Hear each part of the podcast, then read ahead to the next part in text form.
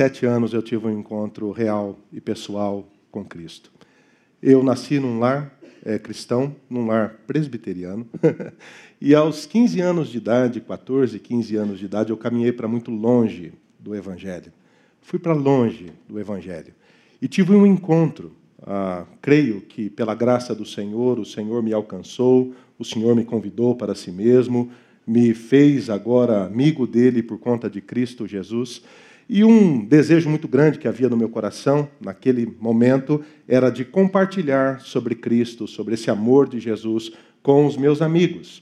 E então eu procurei ah, o diretor da escola que eu estudava. Naquela época estava já fazendo o cursinho ah, pré-vestibular e eu fui até o diretor da escola e disse assim: Moraes, eu poderia, eh, você poderia me emprestar uma sala aqui do colégio para que durante o intervalo eu pudesse convidar alguns amigos e a gente pudesse abrir a Bíblia, estudar a Bíblia aqui e eu pudesse falar de Jesus para os meus amigos? E ele disse assim: Claro, Juliano, claro, como não?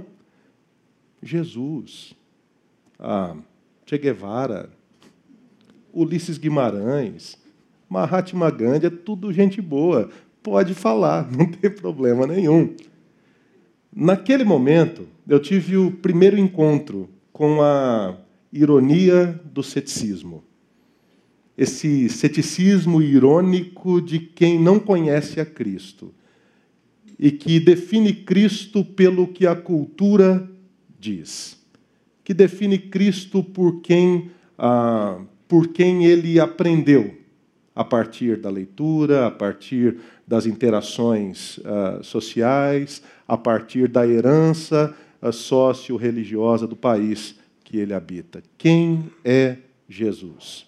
A pergunta de hoje, que inaugura essa série, é essa: É Jesus um mero homem? É Jesus apenas Deus? Um mero homem, homem e Deus. Quem é Jesus? Eu fico pensando que, se você olhar para a história ah, do ponto de vista cronológico, Jesus de fato existiu.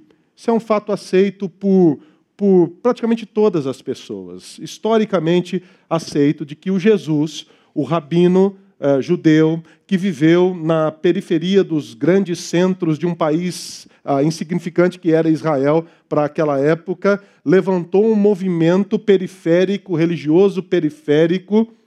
Foi um rabino de muito sucesso na sua época, interagiu com pessoas e foi um profeta. Este fato é aceito não apenas pelo cristianismo, mas também por outras religiões.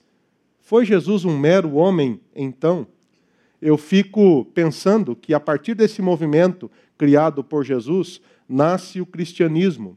E dentro do próprio movimento cristão existiram nos quatro primeiros séculos heresias profundas que distorceram o que a própria palavra de Deus revelou acerca de Cristo.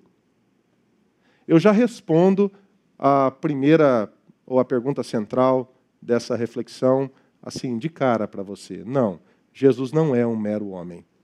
Jesus é Deus.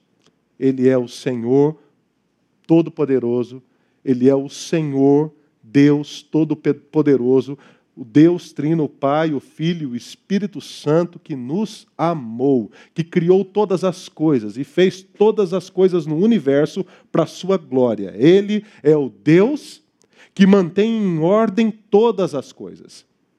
Contudo, eu assim refletindo a partir ah, do texto que nós vamos estudar hoje, ah, comecei a me lembrar de algumas heresias nos quatro primeiros séculos que tentaram desconstruir quem de fato Cristo é. E a primeira heresia que deu, assim, talvez, o nascedouro para todos os, os movimentos judaizantes, dos, do, principalmente do primeiro século, foi a heresia dos ebionistas. Evion significa pobre em hebraico. E os ebionistas tinham uma visão pobre de quem Cristo é. Para os ebionistas, Jesus era apenas um judeu pobre da periferia de uma vila pequena chamada Nazaré, que juntou um movimento em torno dele de gente necessitada e empobrecida. E esse judeu, que foi um homem espetacular, por ser um grande observador da lei, atingiu o status que o fez Messias. Ou seja, ele foi escolhido por conta da sua obediência. Sua extrema obediência o elevou à condição de Messias. Logo depois, ah, creio que século depois, de todo esse movimento que nasce aqui dos, dos cristãos judaizantes, e você percebe em todo o Novo Testamento, o apóstolo Paulo combatendo os judaizantes, os evangelhos combatendo os judaizantes, eles não entendiam direito se a fé cristã era um, juda, um judaísmo melhorado, o que era aquilo que nascia, e por conta disso as heresias nasciam dentro da igreja. E essa é uma outra constatação é, que eu gostaria de fazer logo na introdução aqui, que heresia não é uma coisa de fora para dentro. Heresia é algo que nasce de dentro para fora. Essas heresias não são movimentos alheios à igreja, são ensinos que já foram dados no interior da igreja, é a partir do movimento cristão. Aparece então o gnosticismo. Você sabe bem que há muitas vertentes para o gnosticismo, esse é o gnosticismo cristão, que compreende é, que ah, toda matéria é má. E ao contrário do movimento judaizante dos ebionistas, agora os cristãos gnósticos dizem que Jesus não foi um homem, que ele foi apenas um espírito. O espírito divino, o espírito de Éon, que ou tinha uma forma parecida com a forma de homem, e por isso as pessoas, quando interagiam com Jesus, é, é, o confundiam com um ser humano, ou pior, num determinado momento, esse espírito ele incorporou Jesus de Nazaré no momento do batismo e ficou incorporado em Jesus de Nazaré por três anos. E nos momentos que precederam a cruz, esse espírito volta para o céu. Ou seja, para os cristãos gnósticos, a salvação veio de um espírito, porque se toda a matéria é má, não poderia um ser humano uh, ter feito alguma coisa para, de fato, cumprir a lei de Deus e satisfazer essa, essa inimizade que havia entre o ser humano e Deus por conta do pecado. Logo depois disso, na continuação do ebionismo, vem o marcionismo, de Marcião. É, e, é, e é assim uma continuação um pouco ainda mais cruel. Porque para Marcion, ou para Marcião, ah, o Deus do Antigo Testamento é um. E o Deus do Novo Testamento é outro. Ou seja, o Deus do Antigo Testamento não cumpriu a sua missão, então um outro Deus. Veja que, que coisa assim similar ao, ao panteão grego, não é verdade? Um outro Deus é, teve que entrar em ação para que pudesse resolver aquilo que o Deus do Antigo Testamento não resolveu. Me parece que Marcião é, é, é uma espécie de politeísta cristão. Mais do que isso, uma outra heresia que atingiu a igreja nos quatro primeiros séculos, já no final, é o arianismo. E o arianismo novamente ensinava que Cristo não era Deus. Que Cristo era uma criatura criada por Deus. E essa criatura feita por Deus obedecia a Deus e fazia o que Deus lhe ordenava para que as coisas pudessem é, voltar para o lugar e o ser humano ser reconciliado com Deus.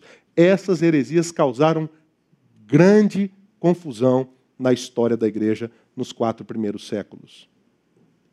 Mais do que isso, elas são a base de muitas heresias que nós vemos hoje. Elas são a base de muita compreensão sócio-histórica que nós temos a respeito de Cristo hoje. Elas são a base de muitas é, reflexões, compreensões. Elas são a base de muita produção filosófica e sociológica que nós temos a respeito de Cristo hoje. Ora, Cristo não é Deus, ora, Cristo não é homem, ora, Cristo não é nem homem nem Deus, é criatura. E uma grande confusão se estabelece acerca de quem de fato Cristo é. Na verdade, também nos quatro primeiros séculos, a igreja reagiu. a esses movimentos heréticos. E eles produziram confissões e credos que foram respondendo a essas questões. E eu queria abordar aqui, há muitos credos interessantíssimos na história da igreja, mas eu queria, eu fiz alguns recortes aqui para mostrar para vocês três, é, é, três credos que falam a respeito de Jesus, apenas a parte que fala sobre Cristo. Primeiro, o credo niceno. O credo niceno, quando fala de Cristo, diz o seguinte: Nós cremos em Deus Pai, papapá, e em um só Senhor Jesus Cristo, o Filho de Deus, gerado unigênito do Pai. Isso é, da substância do Pai. Deus de Deus, luz de luz, Deus verdadeiro de Deus verdadeiro, gerado, não feito, consubstancial ao Pai. Ou seja, o que o credo niceno responde aos judaizantes, aos gnósticos, é que Jesus e Deus têm a mesma substância. Eles são a mesma pessoa, que se apresenta de maneira diferente, mas a mesma pessoa, o mesmo Deus triuno, o Pai, o Filho e o Espírito Santo. Logo depois, o, um, o credo apostólico, que talvez esse, esse você uh, o conheça, que diz assim: é, e creio em Jesus Cristo, seu Filho unigênito, nosso Senhor, o qual foi concebido pelo Espírito Santo. Nasceu da Virgem Maria, padeceu sob o poder de Pôncio Pilatos, foi crucificado, morto e sepultado, desceu ao mundo dos mortos, ressuscitou ao terceiro dia, subiu ao céu e está assentado à direita de Deus Pai, o Todo-Poderoso, de onde virá para julgar os vivos e os mortos. O credo apostólico reconta a narrativa bíblica reconta cronologicamente o que a Bíblia diz Jesus ser. Ou seja, aponta para a igreja onde a igreja de fato conhecerá, ou para todas as pessoas, onde todas as pessoas podem de fato conhecer quem Cristo é. É óbvio que Cristo pode ser conhecido através da graça comum que se expressa na natureza, na arte, na beleza, na, na, na enfim, na literatura. Mas o Cristo Salvador, de fato, o seu caráter, a sua pessoa, quem de fato ele é, só se conhece nas Escrituras. Somente a palavra de Deus revela quem Cristo é. E é a isso que o credo apostólico responde, contra toda a má compreensão que fez surgir toda a heresia dos quatro primeiros séculos e depois. O credo calcedônio diz o seguinte: Ensinamos que se deve confessar só um só, um só e mesmo Filho, nosso Senhor Jesus Cristo. Perfeito quanto à divindade perfeito quanto à humanidade, verdadeiramente Deus e verdadeiramente homem. É interessante que o credo calcedônio, ele toca talvez no ponto central para essa reflexão de hoje, de que Jesus é verdadeiramente Deus e verdadeiramente homem, perfeito quanto à sua divindade e perfeito quanto à sua humanidade.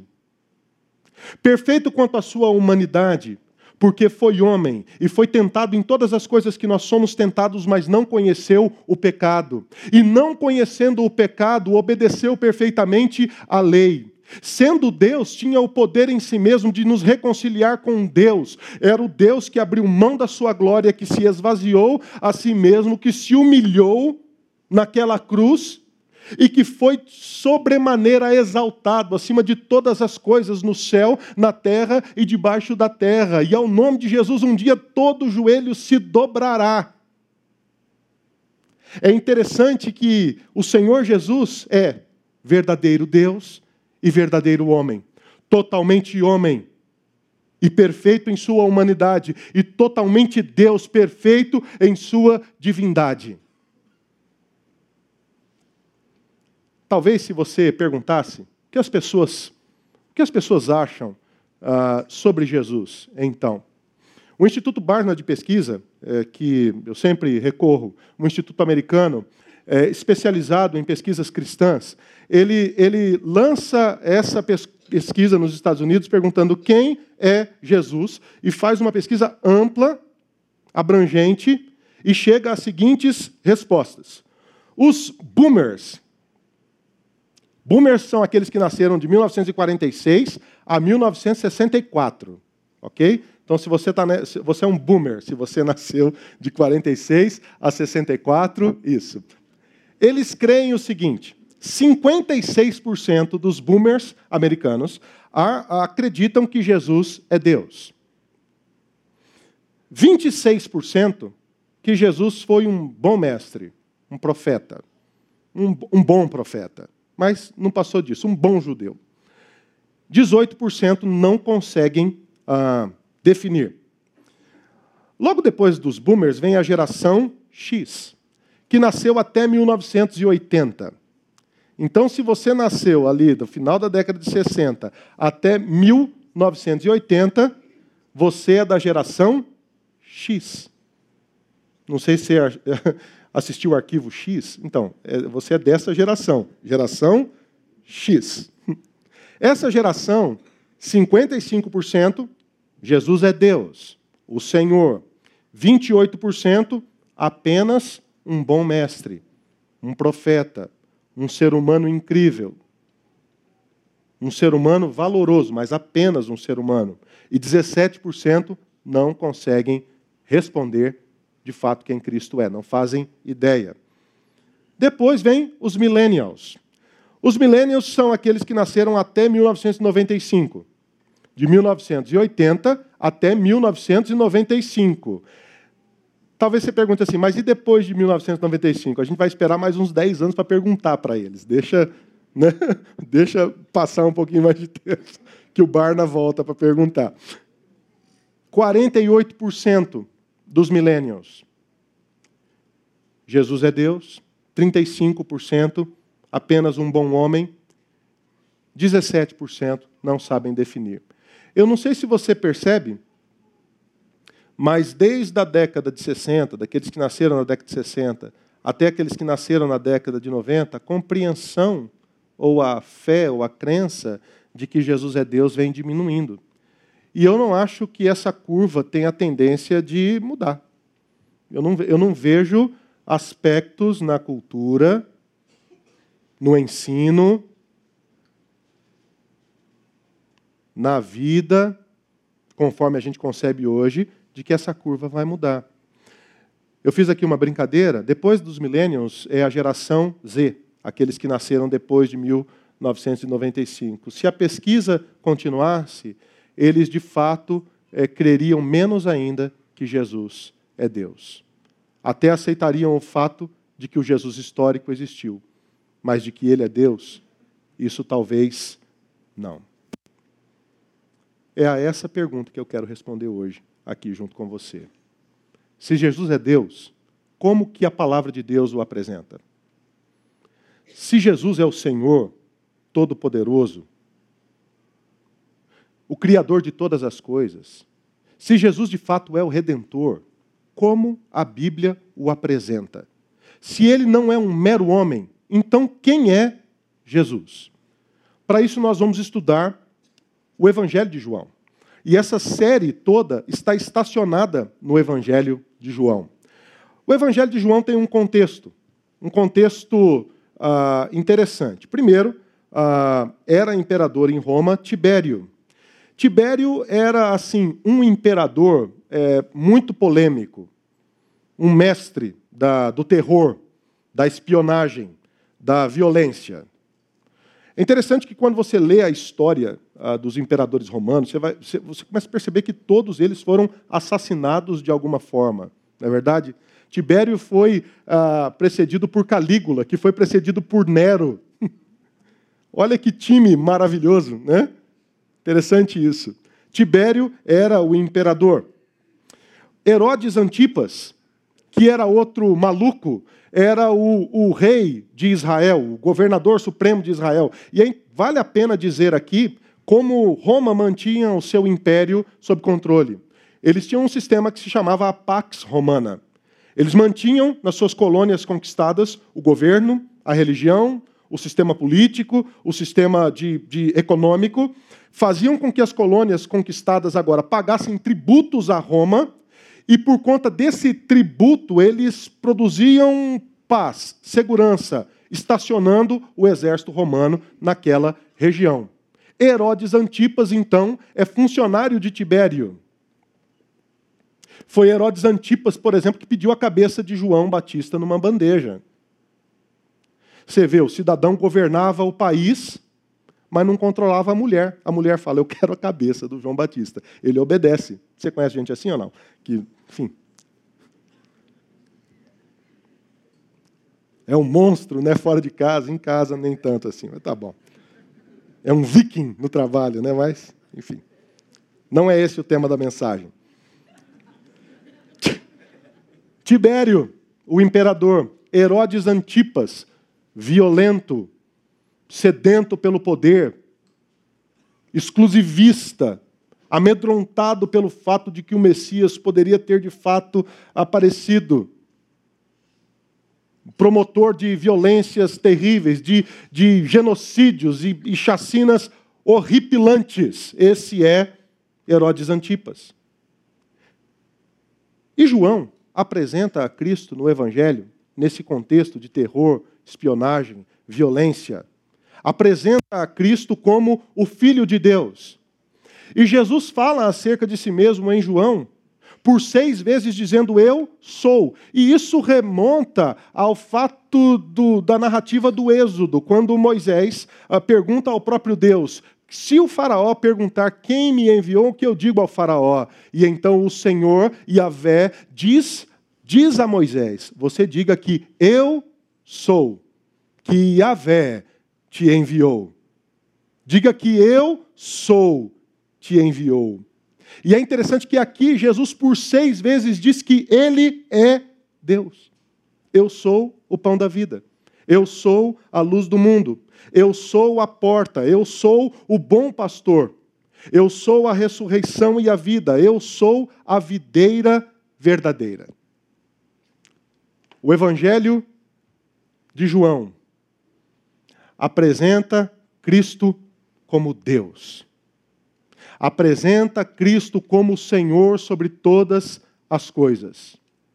Apresenta Cristo não como um bom judeu, mas como um homem, Deus, que invadiu a nossa história e mudou a nossa relação com o Pai. Eu sou o pão da vida, a luz do mundo, a porta, o bom pastor, a ressurreição e a vida, a videira verdadeira.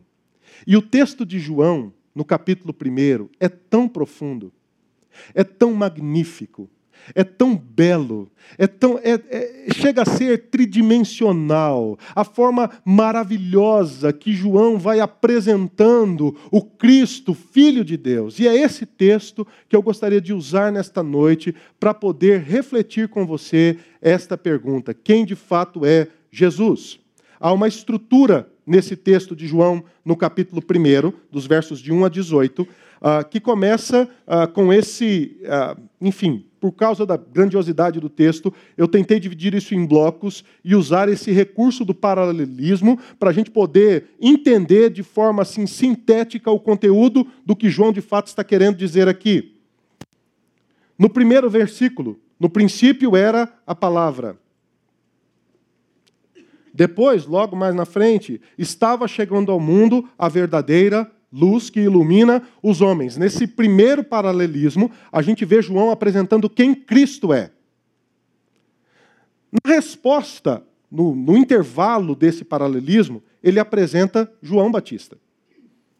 E é interessante que ele diz: surgiu um homem enviado por Deus chamado João, João dá testemunho dele. Eu confesso para você que por muito tempo eu li o texto de João, no capítulo 1, e eu ficava falando assim: o que, que João Batista está fazendo aqui? porque ele atrapalha a narrativa. Atrapalha a narrativa. Né? Ele é um, parece um instrumento desafinado na banda, é um negócio meio fora do lugar. João Batista, refletindo mais profundamente sobre esse texto, eu cheguei à seguinte conclusão: João Batista ele é o último profeta, mas ele é também a primeira testemunha de quem Cristo de fato é. Ele é o último que anuncia a Jesus. Eis o Cordeiro de Deus que tira o pecado do mundo. Eis aquele cujas sandálias eu não sou digno de desatar. Eis aquele que era antes de mim, ele apresenta Cristo, ele como profeta, como Isaías, como Jeremias, como Jonas, ele apresenta de fato o Messias, o próprio Deus, mas no batismo ele testemunha o encontro da Trindade. Ele percebe que ele está diante daquele que ele mesmo anunciou, diante do Cristo de Deus.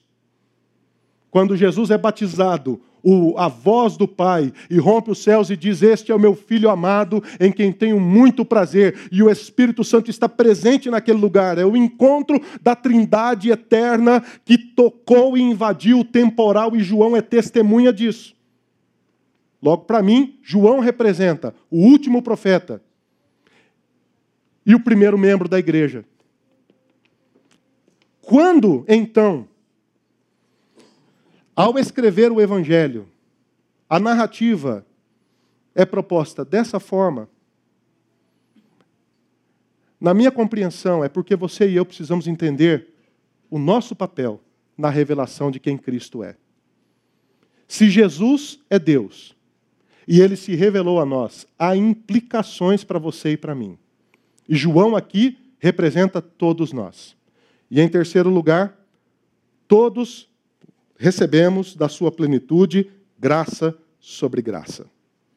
Graça sobre graça. Entendendo o texto então, no princípio era aquele que é a palavra. Ele estava com Deus e era Deus. Ele estava com Deus no princípio. Todas as coisas foram feitas por intermédio dele, e sem ele nada do que existe teria sido feito. Nele estava a vida, e essa vida era a luz dos homens. A luz brilha nas trevas, e as trevas não a derrotaram. Três compreensões aqui: Jesus é a palavra, todas as coisas foram feitas por intermédio dele, e ele é a vida. É interessante isso. Ele é a palavra, tudo foi feito por intermédio dele, e ele é a vida. Nessa primeira compreensão, eu queria explorar com você alguns fatos. Primeiro, de que Jesus é a palavra, e a palavra grega aqui é logos. Jesus é o logos de Deus. Para os gregos, o logos era a, a, a, a enfim, a mentalidade ou a filosofia indefinida que sustentava todo o universo. Todo o universo foi criado e é sustentado por essa ideia do Logos. Aqui, João diz: no princípio era o Logos. Ele diz que essa ordem do universo é dada por uma pessoa, e essa pessoa é Jesus. Jesus é o Logos de Deus. E é interessante porque ele usa aqui o mesmo argumento, ou a mesma narrativa de Gênesis no capítulo 1, no princípio. E a palavra grega aqui para princípio é arque, de onde vem arquétipo, arquitetura. O que que João está dizendo aqui? Ele está dizendo que no arque, no princípio de todas as coisas, existe não uma força, mas uma pessoa. E essa pessoa é a palavra de Deus, é Cristo.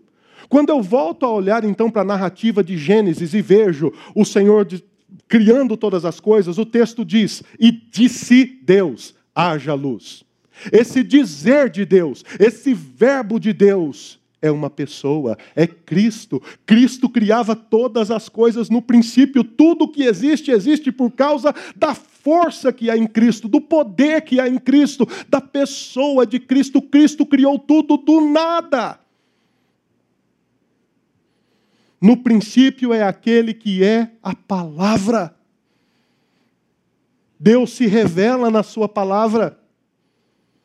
Deus se revela quando você lê a palavra.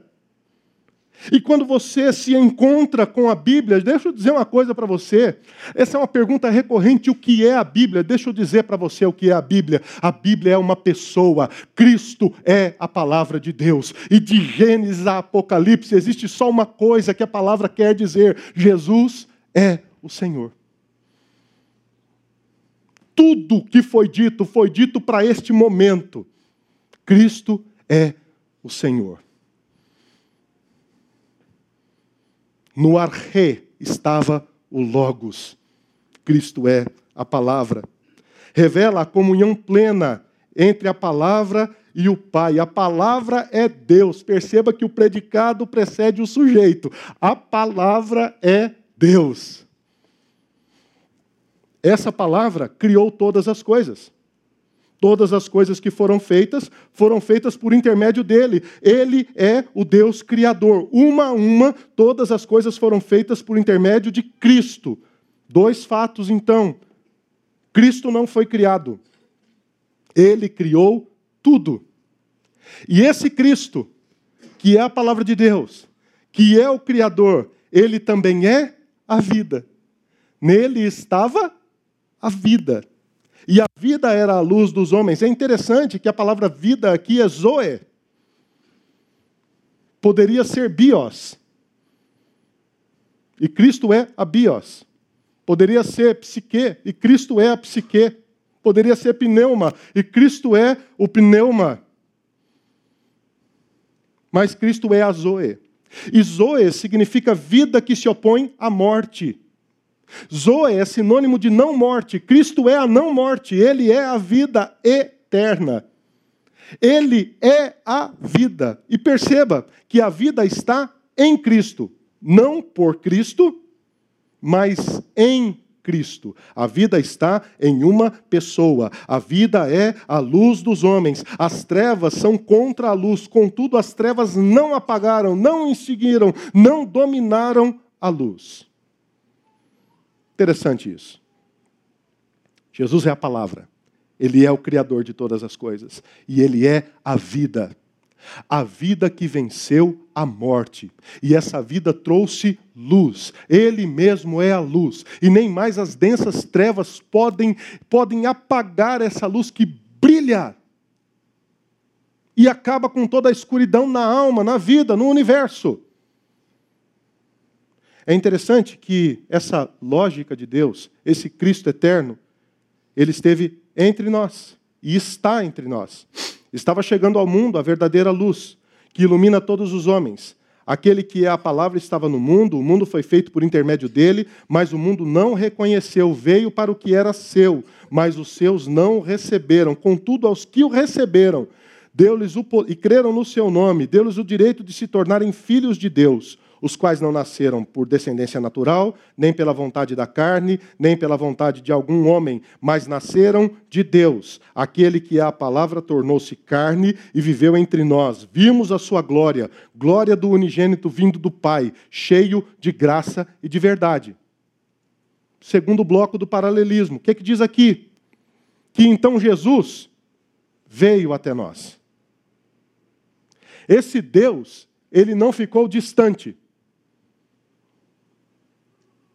Esse Deus não ficou no universo regendo ou sendo sádico com a humanidade. Ele não é o Deus do teísmo aberto que deu corda no relógio e deixou que o relógio se virasse por si mesmo. Ele é o Deus eterno que invadiu o temporal, que interfere soberanamente na história, que veio nos salvar. Estava chegando ao mundo a verdadeira luz. A verdadeira luz pressupõe que existe uma falsa luz, uma falsa compreensão de quem Deus é. Mundo, aqui em grego, é a palavra cosmos. O cosmos compreende o reino da humanidade, é esse lugar aqui mesmo que a gente habita. Essa verdadeira luz, então, invadiu o cosmos, invadiu a terra, invadiu o universo, a verdadeira luz. O texto revela não somente a verdadeira luz, mas a presença de Cristo no mundo. Perceba que nesse texto há três vezes a palavra mundo. Aquele que a palavra estava no mundo. O mundo foi feito por intermédio dele, mas o mundo não o reconheceu. Veio para o que era seu, mas os seus não o receberam. Jesus veio ao cosmos. Ele veio ao reino da humanidade, o rei soberano entre nós. Mas ele não foi reconhecido. O pecado fez do mundo um lugar caótico. O cosmos é um lugar caótico. O pecado criou a inimizade entre o ser humano e Deus, entre um ser humano e outro. O pecado criou a crueldade. O pecado criou os distanciamentos sociais, o pecado criou as fronteiras. O pecado criou a inimizade entre as pessoas. E nós vivemos num mundo cruel. Do ponto de vista socioeconômico, cruel. O mundo é cruel com os jovens, é cruel com as crianças. Nós vivemos um tempo de crueldade contra as crianças. Não existe mais música para criança. As crianças vêm sendo, nos últimos 20, 30 anos, sexualizadas por conta da cultura que começou com uma distorção e violência contra as crianças, e essa violência contra as crianças é também violência contra as pessoas, é também violência contra o mais fraco, é também violência contra o empobrecido. Economicamente, ecologicamente, politicamente, o mundo está em caos. E esse caos não é gerado hoje, pelas circunstâncias de hoje, ele é fruto do pecado e foi a esse mundo caótico que Cristo resolveu vir. Ele se esvaziou, abriu mão da sua glória e entrou na história. O Rei soberano entre nós não foi reconhecido. E então, ele exerce uma ação Contudo, aos que o receberam e creram no seu nome, deu-lhes o direito de se tornarem filhos de Deus. Os quais não nasceram por descendência natural, nem pela vontade da carne, nem pela vontade de homem algum, mas nasceram de Deus. Dois verbos aqui no auristo, que são ações completas em si mesmas. Receberam e tornaram-se. Aquele que recebeu a Cristo se tornou um filho de Deus. Então, quem conhece a Jesus? Quem conhece a Jesus é aquele que nasceu de novo. Jesus só faz sentido pleno, só deixa de ser um mero homem, uma mera ideia, uma mera filosofia para aqueles que nasceram de novo. E o novo nascimento se dá pela graça de Deus. É você que antes não cria, que antes não cogitava, que era cético, que andava distante do Senhor, que vivia uma vida entristecida, cheia de marcas, traumas terríveis na sua alma, na sua história. Você que era cercado por, por histórias tristes, por noites tristes, pelo caos interminável que governava a sua vida. Você não cogitava, em hipótese alguma, conhecer a Cristo. Mas um dia, pela graça de Deus, você se percebeu crendo. Você se percebeu cogitando a possibilidade de crer. O seu coração foi aquecido por Jesus, de maneira sobrenatural. Jesus chamou o seu nome, te chamou pelo nome, e você que não cria, você que era ateu, você que era cético, você que era confuso, você que estava perdido, você creu. E porque você o recebeu, você se tornou um filho de Deus, você nasceu de novo. É isso que Jesus faz. À medida que nós o conhecemos, ele nos convida ao novo nascimento. É como Nicodemos, que diz a Jesus: "Como impressionante Jesus são as suas palavras.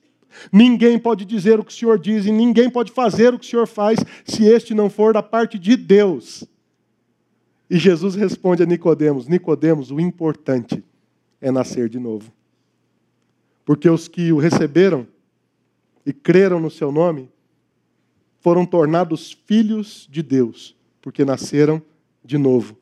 E você sabe por que, que isso aconteceu? Porque Jesus veio até nós. e estabeleceu a sua casa no mundo. Aquele que é a palavra tornou-se carne e viveu entre nós. Vimos a sua glória, glória como do unigênito vindo do Pai, cheio de graça e de verdade. Jesus fez a sua casa entre nós. É interessante porque a força do texto original aqui é tão fantástica. O texto remonta ao Antigo Testamento. Imagina um acampamento em torno da, do deserto, de uma montanha, no deserto do Sinai. Há várias tendas, divididas por tribos de Israel. E de repente, Jesus, o Verbo de Deus, ele monta o seu tabernáculo, ele monta a sua tenda entre nós. O texto está dizendo que o Verbo de Deus se tornou meu vizinho. Ele veio morar ao meu lado, experimentar das coisas que eu experimento, ver as coisas que eu vejo, sentir as coisas que eu sinto, sofrer talvez as mesmas coisas que eu sofro. Jesus tabernaculou entre nós, fez a sua morada entre nós. O Verbo de Deus encarnado habita entre nós. Jesus não apenas esteve, Jesus está entre nós nessa reunião, exaltado nesse lugar, exaltado no coração daqueles que foram aquecidos pela palavra de Deus, exaltado pela palavra do Senhor que é lida nesse lugar, exaltado por aqueles que amam o Senhor. Deus entre nós. O Verbo de Deus encarnou esteve entre nós e está entre nós. E à medida que o Verbo de Deus está entre nós, ele revela a glória do Pai. Essa mesma glória que Moisés quis ver, mas não viu. Essa mesma glória que os profetas do Antigo Testamento quiseram ver e não viram. Essa mesma glória que os seres humanos querem ver e não percebem, Cristo revela a glória do eterno Deus. E essa glória chega ao nosso coração porque Ele nos fala com graça e verdade. E a graça de Deus é aquilo que aquece o nosso coração, que diz ao seu coração que você é amado, que você pertence a Deus. Essa graça é irresistível.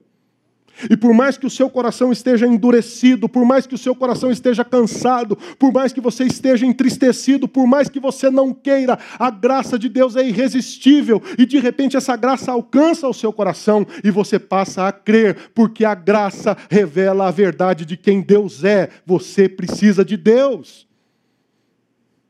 Tudo que você precisa na vida é Deus. Você já tem tudo. Você não precisa de mais nada. Tudo o que falta para você é a graça e a verdade de Deus. E essa graça e verdade de Deus é revelada por Jesus, que derrama sobre nós a glória do Pai. A glória do Pai. Essa é a obra de Jesus. João Batista revela o nosso papel, a nossa reação nessa história surgiu um homem chamado João. Esse homem foi enviado por Deus. Ele veio como testemunha para testificar acerca da luz, a fim de que por meio dele todos os homens viessem a crer ou crescem. Ele próprio não era a luz, mas veio como testemunha da luz. Se João representa você e a mim, qual é o nosso papel? Primeiro, nós fomos chamados. O nome João significa Deus é gracioso. João foi enviado ou chamado por Deus. Ele teve um chamamento, e o verbo grego ali é apostoléu. Ele foi enviado pelo Senhor para uma tarefa específica. Ele foi chamado para refletir a luz. Assim como a lua testemunha do sol, João veio para testemunhar de quem Cristo é. Qual é o seu chamado, então? Diante da revelação de quem Cristo é. Se isso não muda a sua relação com as outras pessoas, há uma, alguma coisa errada na sua compreensão de quem Cristo é de fato. Porque implica você diretamente ao conhecer a Cristo. Você ganha também um chamado. O chamado é seguido por uma causa. E aqui o texto diz que João, ele veio para ser testemunha, martíria. De onde vem a palavra mártir? João foi chamado como mártir, uma pessoa que testemunha como os profetas anunciaram, que se mantém firme diante do juiz. Qual é então o seu papel diante da revelação de quem Cristo é? Se Jesus é Deus, você tem um chamado. Se Jesus é Deus, você precisa testemunhar esse fato. Essa deve ser a causa da sua vida. Mais do que isso, um propósito. E o propósito é anunciar a Cristo. Por meio de João, muitos viriam a crer em Jesus, a refletir a luz de Cristo, a apontar para Cristo. À medida que você conhece a Jesus, querido, você começa a ter compreensão do seu chamado. Todos nós fomos chamados por Deus. A conversão é um chamado, a fé é um chamado. O chamado confere a você uma causa. E a causa revela onde está o seu coração. Jonathan Edwards dizia que o, o novo nascimento é uma coisa de é uma coisa da afeição do coração. Os seus afetos revelam a sua causa. Santo Agostinho, de Hipona, dizia que se você quer conhecer uma pessoa, não pergunte pelo que ela faz. Porque fazer, todo mundo faz alguma coisa. Pergunte pelo que ela mais ama, porque o seu coração revela a causa da sua vida. Qual é a causa que impulsiona você a viver? Essa causa revela um propósito. E o propósito de João Consequentemente, o propósito de todo filho de Deus, porque se João representa aqui a igreja, ele representa todo filho de Deus. O propósito de todo filho de Deus é anunciar, refletir quem Cristo é. Em último lugar, diante de Jesus, a missão. João dá testemunho dele. Ele exclama: Este é aquele de quem eu falei, aquele que vem depois de mim e é superior a mim, porque já existia antes de mim. Não somente um chamado, um propósito e uma causa, mas também uma missão. E qual é a missão? O finito testemunha acerca do infinito. O temporal testemunha acerca do eterno. Você sabe o que nós estamos fazendo aqui hoje à noite? Exatamente isso. Eu sou finito. Esse lugar é finito. Tudo que nós temos aqui é finito. Mas nós testemunhamos acerca do infinito. Nós vivemos num tempo específico da história. Mas mesmo vivendo nesse intervalo da eternidade, nós testemunhamos da eternidade. A sua vida, a sua vida precisa ser um testemunho da eternidade. Foi para isso que Deus lhe chamou. Para que através da sua vida finita, da sua vida que talvez seja simples aos seus próprios olhos, através das suas tarefas cotidianas que para você parecem ser corriqueiras e sem importância, através desses mínimos detalhes ordinários da vida. O seu coração testemunhe da eternidade. E talvez alguém possa ver essa característica do Deus eterno em você. E a partir daí você anunciou, testemunhou da infinitude de Cristo que está em você. A igreja avança pelo poder do que é antes de todas as coisas. Jesus Cristo. O texto termina com um resultado. Todos nós recebemos da sua plenitude, graça sobre graça, pois a lei foi dada por intermédio de Moisés. A graça e a verdade vieram por intermédio de Jesus Cristo. Ninguém jamais viu a Deus, mas o Deus unigênito que estava junto ao Pai o tornou conhecido. Jesus revelou o Pai. E ao revelar o Pai, ele faz pelo menos quatro coisas na vida de todos aqueles que creram. Primeiro, nós recebemos Cristo E Cristo é a plenitude de Deus. O apóstolo Paulo fala que Cristo é a imagem exata do Deus invisível. O apóstolo Paulo ensina que Jesus é a plenitude dos tempos. Na plenitude dos tempos, o Pai revelou o Filho. Cristo é o ápice da história, o centro de todas as coisas, o Senhor de todas as coisas. E nós recebemos essa plenitude no nosso coração à medida que cremos que Jesus é Deus. Nós recebemos graça sobre graça, sobre graça sobre graça. Você não merece, mas você recebeu graça graça. Você sabe que não merece. Você sabe que não merecia. Você conhece o seu coração. Você conhece os gaps da sua alma.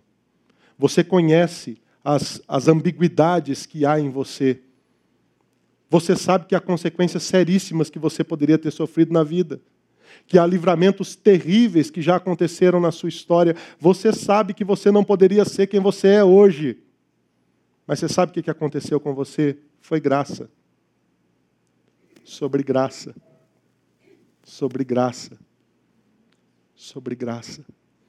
Que livrou você do mal, que livrou você do inimigo, que livrou você das pancadas que a vida deu em você que livrou você, porque Deus é bom, é graça sobre graça sobre graça. Deixa eu dizer uma coisa para você: você é filho amado de Deus, que foi cheio da graça de Deus, porque Jesus, o Deus eterno, aqueceu e alcançou o seu coração.